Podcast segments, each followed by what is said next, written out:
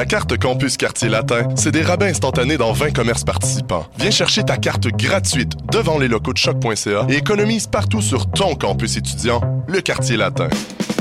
Pour plus d'informations, rends-toi sur quartierlatin.ca dans la section Privilèges étudiants. La Société de développement des périodiques culturels québécois vous présente le Printemps des revues. Que vous soyez passionné de cinéma, d'art visuel, de musique, de théâtre, que vous aimiez vous plonger dans les nouvelles et les poèmes ou que vous souhaitiez approfondir les enjeux de société, vous trouverez parmi les 45 revues de la SODEP. Du 6 au 25 mars, les revues culturelles québécoises vous donnent rendez-vous. Pour plus de détails, rendez-vous sur sodep.qc.ca. Le concours vitrine de toutes les musiques vous présente en préliminaire ses 21 oiseaux rares. Du 19 février au 3 avril, c'est au Francouverte que ça se passe. Faites le plein de nouveautés musicales au sympathique Lion d'Or et découvrez trois artistes et formations par soirée ainsi qu'un invité surprise. Soyez au rendez-vous afin de contribuer au choix des neuf demi-finalistes. Pour tout savoir, visitez francouverte.com. Les Francouvertes, une présentation de SiriusXM. Les cornes, c'est ton rendez-vous Metal Underground sur choc.ca. Branche-toi. Tous les mardis à 20h au Théâtre Sainte-Catherine, c'est la soirée Art Machine. Venez découvrir le show le plus éclectique en ville. Humoristes, musiciens, clowns, artistes burlesques et autres what the fuck se partagent la scène du Théâtre Sainte-Catherine. Venez vivre avant de mourir. le tout est accompagné du house band The Firing Squad. 10 prix régulier, 7 prix étudiant. Le Théâtre Sainte-Catherine est situé au 264 Sainte-Catherine-S, à deux pas du métro Berry-UQAM. Les portes trouvent à 19h30, show 20h. Art Machine. Bonsoir ou bonjour, c'est Oxpo Puccino et vous êtes sur les ondes de choc. c'est pour ça que ça bouge comme ça. Oh, fucker, c'est ça. Là.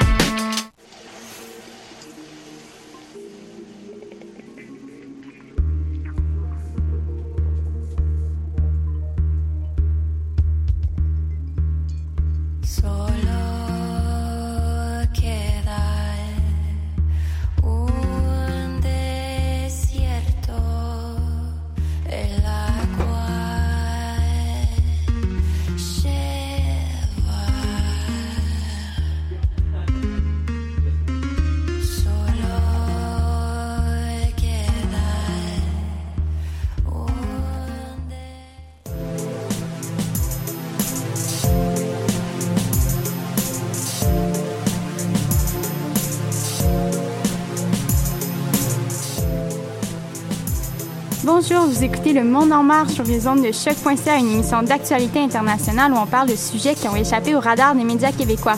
Dans cette édition du lundi 19 mars, le traditionnel bulletin insolite de Raphaël Delapré. Salut Raphaël. Avec Martin Guerripi, on se demandera si l'armement des professeurs est vraiment une solution pour limiter les fusillades aux États-Unis. Salut Sandrine. Salut Martin. Raphaël Perrault nous parle de l'implication canadienne au sein de la mission de l'ONU au Mali. Salut Raphaël. Et Sabrina Fekki nous dévoile les derniers dénouements de la crise diplomatique entre la Russie et le Royaume-Uni. Bonjour Sandrine. Salut Sabrina. Ici Sandrine Gagnacoulon à l'animation. Bienvenue à l'émission.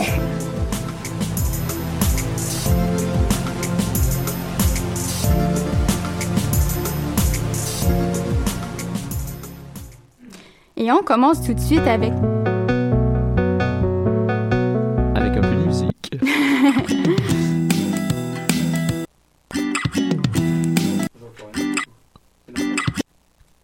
Voilà. Voilà. Alors euh, oui, Raphaël, euh, excuse-moi. euh, Donc euh, c'est Oui, Sandrine. Est-ce que c'est comme la fureur? Faut, faut comme compléter la, la phrase.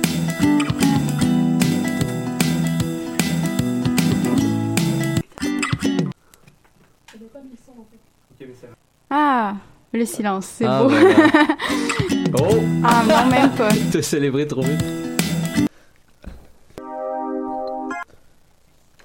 Ok. Oui, oui, excuse-moi Raphaël. Je pense que tu peux y aller. Non, Très non bien. même pas. Alors, Alors on a un petit. euh, il y a de la musique, mais je vais parler. Je vais faire euh, du karaoké. Petite ambiance. Voilà, Le petit envie. voilà, ça devrait, devenu euh, une- une- ça devrait être réglé. musicale. Très bien. Je pense bon. que c'est bon. Parfait. Voilà. Tu peux y aller. Alors, United Airlines a eu de la difficulté à composer avec euh, des- les animaux de compagnie après avoir causé la mort d'un bulldog français lundi et après avoir envoyé par erreur un berger allemand au Japon mardi.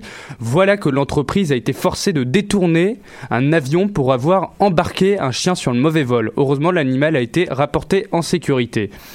Les Français ont été détrônés. Un camembert québécois été sacré meilleur au monde lors du concours international euh, aux États-Unis. L'extra s'est imposé face à 17 autres camemberts euh, concurrents. Il y avait euh, 3400 fromages de 26 pays qui étaient en lice cette année. C'est cependant le fromage français ou lait de brebis euh, qui se nomme l'Esquirou qui a été sacré champion du monde toutes cat- catégories confondues. Le président Vladimir Poutine a été réélu dimanche pour un quatrième mandat à la tête de la Russie avec 74% des voix. L'opposition a accusé le Kremlin d'avoir fait gonfler la participation par de nombreuses fraudes en bourrant les urnes ou en organisant le transport massif d'électeurs vers les bureaux de vote. Le nouveau projet de réseau de transport à Québec intégrera les circuits de tramway, de trambus et de métrobus en plus de comprendre une portion métro. Selon le maire euh, Labaume, il s'agit de- d'un des plus grands projets collectifs de l'histoire conçu pour la ville et la région qui permettra de faire entrer Québec dans la modernité. Voilà, c'est la fin de l'actualité. Québec dans la modernité, rien que ça. Voilà.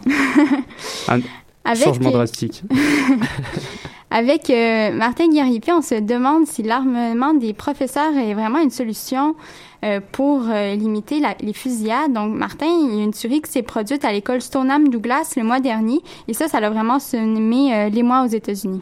Oui, effectivement, cette, cette énième drame a fait couler beaucoup d'encre. Il y a eu 17 personnes qui sont mortes, 17 autres blessés. Évidemment, c'était la plupart des victimes étaient des, mineurs, donc c'était euh, dans une école secondaire. Sans surprise, les États-Unis, on le sait, c'est la nation qui compte le plus de fusillades de masse dans le monde. Mais pourtant, les tragédies se produisent encore et encore, et plus ça change, plus c'est pareil, comme on dit. Mais ce nouveau drame, il a quand même relancé le débat sur le contrôle des armes à feu avec une ampleur euh, sans précédent. Oui, au moins, ben on le sait, premièrement, le deuxième amendement de la Constitution des, États-Unis garantit à tout citoyen américain le, droit de porter des armes, en fait. Donc, les fusils, ça fait partie un peu de leur identité euh, des Américains. C'est pourquoi c'est toujours un sujet sensible là, quand on- et qui soulève autant les passions quand on vient dire est-ce qu'on devrait le contrôler ou non. Le lobby des armes à feu aussi, la NRA, on sait, est extrêmement puissant, mais on sent que la tuerie en Floride en a réveillé plusieurs. Le cri du cœur des étudiants a été entendu. Il y a une mobilisation assez, euh, assez grande. Et évidemment, euh, l'opinion publique semble basculer peu à peu là, pour, euh, pour le contrôle des armes à feu. Il y a même certains magasins qui ont réagi en adoptant des mesures concrètes, comme Walmart qui a dit qu'elle allait plus vendre des armes à feu aux, aux gens de moins de 21 ans. Sauf que certaines personnes continuent toujours de croire que les armes à feu, ce sont pas, c'est pas le problème. Mais oui, le gros bon sens n'a pas encore triomphé. Le président Trump euh, s'en est d'ailleurs euh, pris à l'industrie des jeux vidéo récemment. Il a rencontré des acteurs de, l'industrie pour euh, pour jaser dans le fond des jeux vidéo violents, qui selon lui euh, auraient un lien, de causalité entre ces jeux-là et le comportement agressif et désensibiliser des jeunes qui des fois vont commettre des tueries de masse. Bref, selon lui, les jeux vidéo pourraient expliquer en partie les tueries de masse. Il y a aussi été question d'armer les professeurs. Et oui, et comme dirait Manon Massé, ça prend pas le pogo le plus dégelé de la boîte pour reconnaître que c'est ridicule comme proposition et que ça va pas régler le problème. On a d'ailleurs une belle preuve cette semaine que de fournir une arme à feu au professeur était la pire idée depuis l'invention des crocs et, des, et du Segway aussi. ah ouais? Comment ça? Qu'est-ce qui s'est passé exactement? Ça s'est passé mardi en Californie. Il y a un professeur de l'école secondaire de Seaside qui a accidentellement tiré avec son arme de poing en pleine classe. Euh, En vérifiant si l'arme était chargée, il l'a dirigé vers le plafond et paf! Un coup est parti tout seul. Le professeur voulait montrer aux élèves qui souhaitaient joindre les forces de l'ordre comment désarmer un individu. Et c'est évidemment dans le cadre d'un cours d'administration de la justice. Mais évidemment, la démonstration a mal viré, euh, comme, comme tu peux le- le constater. Heureusement, quand même, il y avait eu la brillante intention de pointer vers le plafond. Au Donc, moins, et heureusement, il y, y a personne qui a été blessé grièvement. euh, mais par exemple, il y a des débris qui sont tombés du plafond et qui ont atteint un élève au cou. Et euh, quelqu'un de la police a dit que les, les- les blessures à l'élève étaient très mineures, mais le père de, de l'enfant disait qu'il avait reçu un fragment de balle dans son cou. Donc on sait pas trop, c'est un peu nébuleux.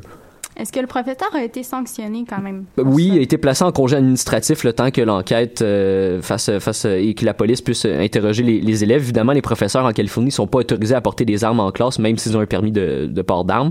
On se doute bien que c'est un accident. Là. Je pense pas qu'il y avait, be- il y avait juste des bonnes intentions, mais ça aurait pu être assez dramatique. Puis entre toi et moi, on s'entend que comme, je me demande vraiment comment on peut penser que d'avoir des armes dans les écoles, ça peut être une bonne idée. Puis si vous avez la réponse, ben écrivez-moi sur Facebook euh, pour ceux qui pensent que qu'est-ce qui peut justifier euh, cette mesure. Ou commentaire euh, sur notre page Facebook. Ou en euh, commentaire. Le Monde en marge. On, est toujours, on aime beaucoup ça. On est toujours. Allez, allez aimer la page. Puis euh, ça s'appelle Le Monde en marge. Hein. C'est facile, facile. euh, c'est. euh, Facile. c'est- comme euh, ça, le nom le dit, hein. Voilà, euh, googlez, vous allez nous trouver. Exactement. Mais Martin, le président Trump, il est favorable, lui, à cette possibilité d'armer les professeurs euh, dans les écoles. Ouais, ben en fait, il est ouvert au fait d'autoriser, de former les professeurs qui souhaitent amener une arme en classe afin de neutraliser un tireur. Euh, mais tant qu'à y être, on pourrait donner un fusil à tout le monde. Donc, euh, tous les élèves, peu importe leur âge, le concierge, le directeur, les employés de la cafétéria. Allez, des fusils pour tout le monde. On rit, là, mais on rit jaune aussi parce qu'au moment, au moins, là, les, la majorité des professeurs et des étudiants s'opposent à cette possibilité-là et réalisent qu'il n'est pas très judicieux euh, d'armer les, les enseignants. Donc, on croise les doigts pour que ce scénario ne se concrétise jamais et qu'on se penche vraiment sur le, le nœud du problème là, qui, est, qui, qui est les armes à feu et le contrôle de ce côté-là. Et, euh, et pour ça, ça prend un- une modification de la Constitution. Donc, Oui. euh, c'est- un gros step, Ouais, mais ça, ça, c'est- ça fait assez longtemps que... qu'on en parle, en parle, puis à chaque année on se repose les mêmes questions. est-ce que est-ce que ça va pourquoi pourquoi ça arrive surtout avec des jeunes? Donc euh, on espère que ça va ça va évoluer pour le mieux. On sent du progrès mais il y a encore beaucoup de chemin à faire. Voilà, merci Martin. Merci On revient euh, après cette pause musicale qui nous est offerte par la chanteuse et, actri- et actrice malienne, oui, euh, Fatoumata Diawara et sa chanson Soya.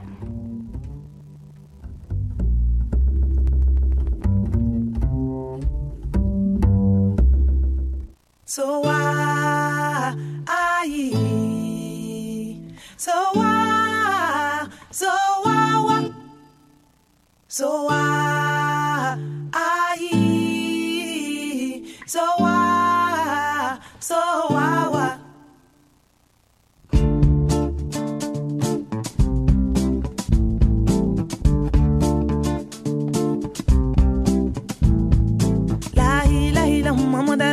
Rasulullah ko ne bena kumasa. Ne be sara la muso la dununya muso la kula mogelema. Ibe kono ta segenna kidenwolo segenna hakika no mo abada. Kataga la mo la la mo kika no to dun abada. Sa ah so what so what so what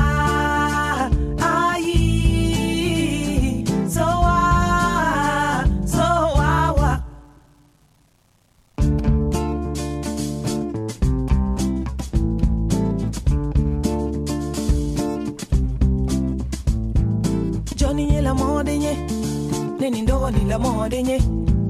Johnny nye la mode nye. Fanta bata ni la mode nye. Na umanya nema Kala monye ponye ne duma la mo korodon O Johnny nye la mode nye. Ndogo ni la mode nye.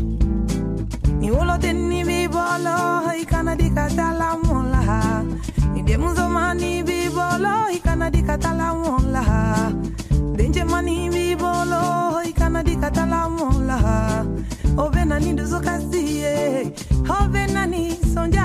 Sa ah ah ah. So wa So wa wa. So wa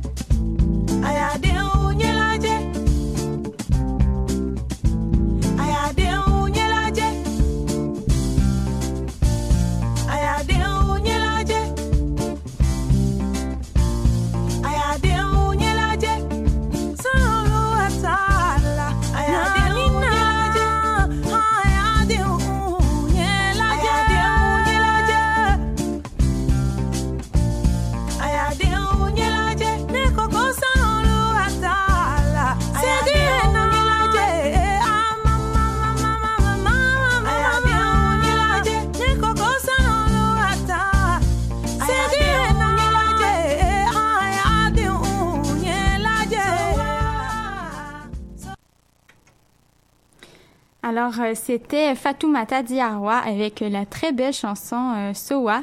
Raphaël, tu nous parles justement aujourd'hui de la mission de l'ONU au Mali. Raphaël, euh, tu vas nous parler un peu de l'implication du Canada dans cette intervention. Oui, le Canada devra déployer des casques bleus au Mali avant l'automne. Le pays devra également fournir des hélicoptères à l'ONU afin de contribuer à la mission au pays. Des équipes médicales seront envoyées sur le terrain et le Canada devra également augmenter le nombre de femmes canadiennes présentes lors des opérations. OK, j'imagine que cette, er- cette intervention elle a quand même un caractère politique pour le gouvernement libéral. Oui, ce déploiement serait la première mesure du gouvernement libéral afin d'honorer une de leurs promesses électorales. Les libéraux avaient promis de ramener les militaires canadiens dans les missions de maintien de la paix de l'ONU. Ce serait le grand retour des troupes canadiennes sur le continent africain. Le premier ministre Justin Trudeau a d'ailleurs déclaré que l'histoire des troupes canadiennes en Afrique serait trouble en faisant référence aux missions des casques bleus euh, au Rwanda et en Somalie notamment. Et est-ce que tu peux nous résumer un peu ce qui se passe au Mali en ce moment? Euh, Pourquoi est-ce qu'on envoie des casques bleus? Euh, la guerre du Mali perdure depuis six ans et deux mois. Sa date de commencement serait le 17 janvier 2012. Cette guerre a commencé avec la révolte de certains groupes euh, salafistes djihadistes et des indépendantistes pro-Azawad. L'Azawad est un territoire au nord du Mali qui est quasiment désertique. Des groupes Touaregs demandent l'indépendance de ce territoire depuis longtemps. Par conséquent, ce conflit s'inscrit dans le contexte de la guerre du Sahel et des rébellions euh, des Touaregs contre l'État malien. D'ailleurs, le fait que le conflit ait commencé en 2012 n'est pas le fruit du hasard. La guerre du Mali est une conséquence directe de la guerre civile libyenne. Après le renversement du régime de Muammar Kadhafi, des arsenaux euh, militaires libyens ont été pillés par, par euh, des mercenaires touaregs libyens qui ont ensuite fui vers le Sahara et ont rejoint les mouvements rebelles au Mali. Et le, le gouvernement malien, quelle est sa position là-dedans? Ben, le 12 janvier 2012, euh, les mouvements rebelles Touareg, indépendantistes et salafistes ont déclenché la cinquième rébellion Touareg contre le Mali. Ils ont ensuite été rejoints par des groupes djihadistes et ont progressé en prenant le contrôle de plusieurs villes. Euh, suite à cela, l'armée malienne a tenté un coup d'État contre le gouvernement, mais ce coup d'État a échoué et a généré encore plus d'affrontements. Et les civils, euh, quelle est leur situation en ce moment? Ça, ça doit être, je pense que c'est assez dramatique quand même. Euh, oui, au nord du Mali, plusieurs organismes, dont Amnesty International, ont alerté la, popul- la population mondiale et l'ONU en qualifiant la situation de cette région de désastre humanitaire majeur.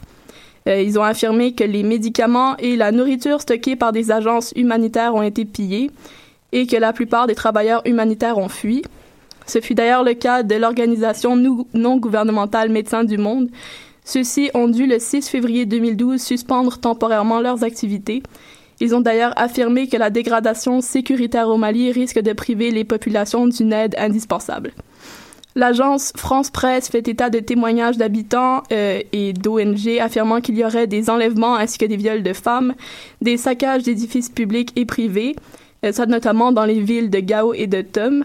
Il y a également eu plus de 2600, euh, 2000, 268 000 pardon, euh, déplacés et réfugiés maliens depuis le début de ce conflit. Il y a également eu des cas de torture et de meurtre et qui ont été déclamés euh, par les observateurs sur place. Donc, c'est pas facile. Merci, Raphaël. C'est toujours intéressant de suivre euh, les engagements militaires du Canada. La précédente opération de paix au Mali, euh, qui a été menée, je pense, par la France en 2012, euh, ça n'avait pas été un très grand succès. Euh, espérons que l'ONU arrive mieux à, à maîtriser ce conflit. Sabrina, cette semaine, tu nous parles d'une tentative d'assa- d'assassinat qui met en péril euh, la diplomatie russo-britannique. Raconte-nous ce qui s'est passé. Alors oui, euh, tout a commencé le 4 mars dernier dans une petite ville anglaise de Salisbury, où euh, Sergei Skripal et sa fille Yulia sont retrouvés dans un état critique sur un banc dans un parc de la ville. Les patients ont d'abord cru à une overdose et ont prévenu la police, mais une fois à l'hôpital et après plusieurs analyses, les enquêteurs ont conclu à un empoisonnement au Novichok. C'est un agent euh, innervant qu'on retrouve uniquement en Russie, où il a été développé euh, dans les années 1970. OK, mais c'est qui Sergei Skripal et pourquoi est-ce qu'on voudrait l'empoisonner? Alors, de, à 66 ans, Sergei Skripal est un ancien colonel du service de renseignement de l'armée russe. Il avait été accusé pour haute trahison par Moscou après avoir vendu des informations euh, au renseignement britannique. Il a d'ailleurs été euh, condamné pour, euh, pour cette trahison en 2006 à 13 ans de prison. Mais euh, en 2010, revirement de situation, il est libéré, ou du moins il a été échangé contre une dizaine d'espions lors d'un échange d'espions organisé entre Moscou et Washington. Alors pourquoi a-t-on voulu l'assassiner et qui est soupçonné dans cette affaire? Au Royaume-Uni, on pointe du doigt euh, la Russie, puisque comme l'a annoncé Theresa May, il est très très probable que la Russie soit à l'origine de l'attaque.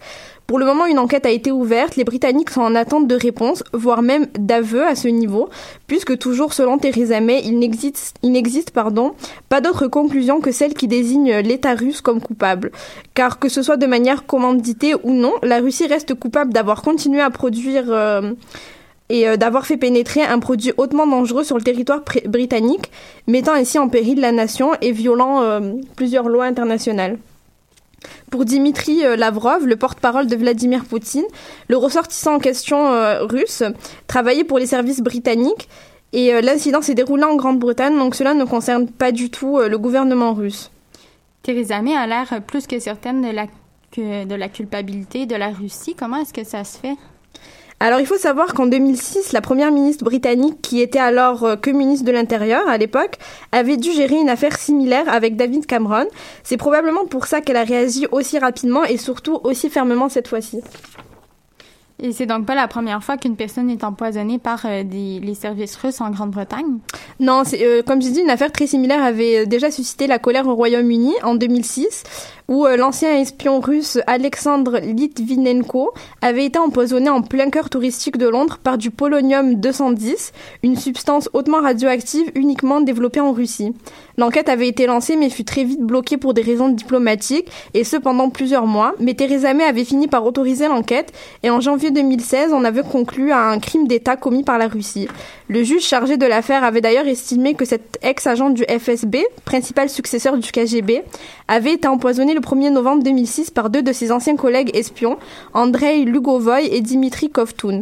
L'assassinat avait très probablement été approuvé par Nikolai Patrouchev, chef du FSB, et surtout par le président russe Vladimir Poutine, lui-même ex-collègue de Litvin- Litvinenko au sein du FSB selon plusieurs sources britanniques.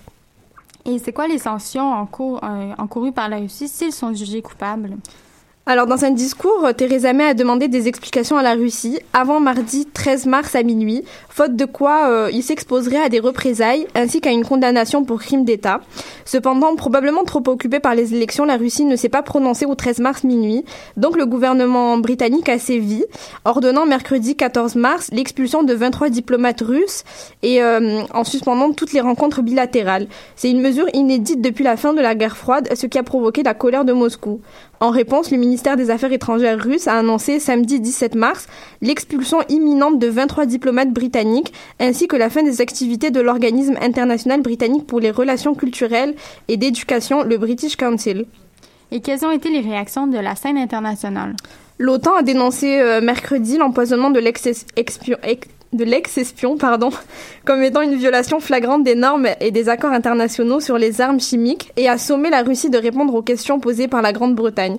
Plusieurs dirigeants ont publiquement soutenu la Grande-Bretagne dans une lettre euh, commune, donc notamment le président euh, Macron, Angela Merkel ou encore Donald Trump pour qui, je cite, c'est sûrement les Russes. Jusqu'à présent, Vladimir Poutine tentait de temporiser la situation, ne se prononçant qu'à travers les diplomates ou le ministre des Affaires étrangères, sûrement pour ne pas détourner l'opinion publique euh, des élections présidentielles. Mais ayant sans surprise été réélu hier avec plus de 73% des voix, il s'est enfin prononcé, déclarant avoir été mis au courant de cette affaire via les médias et que si un gaz chimique militaire existait, ces personnes seraient mortes sur le coup, c'est évident. Une enquête a été ouverte en Russie aussi, bien que euh, la Russie se dit prête à collaborer dans les enquêtes britanniques. Eh bien, merci Sabrina de nous avoir éclairé euh, sur euh, ce- cette crise diplomatique, euh, bon, qui a des développements chaque jour. Alors, on s'en va en musique avec Declan McKenna, un jeune prodige britannique, si on veut. Et c'est très bon et il est tout jeune et sa chanson s'appelle Isambard.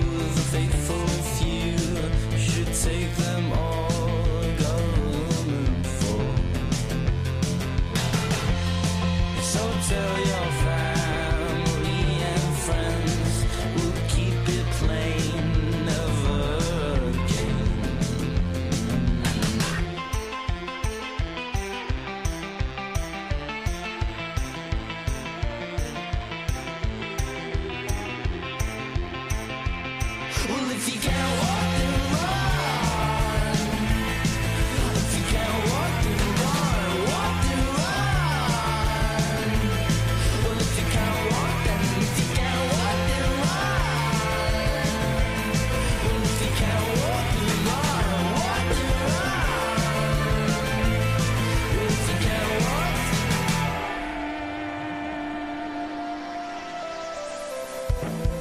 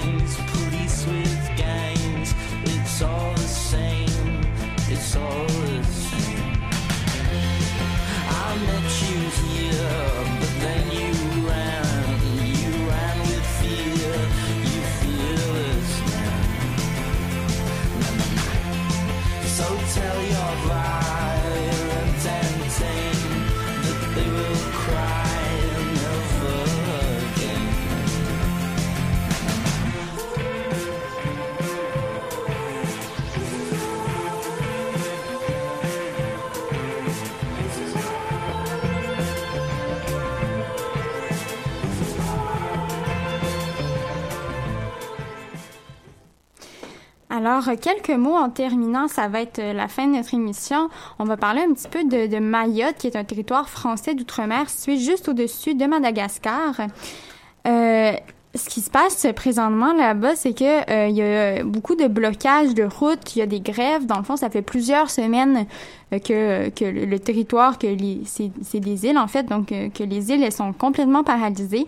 Et euh, en fait, les gens, ils, bloquent la ville pour euh, ils contestent l'insécurité qui règne à Mayotte. Euh, en fait, c'est qu'il y a un afflux de migrants euh, d'un peu partout en Afrique, mais surtout des Comores, qui est un autre groupe d'îles à proximité.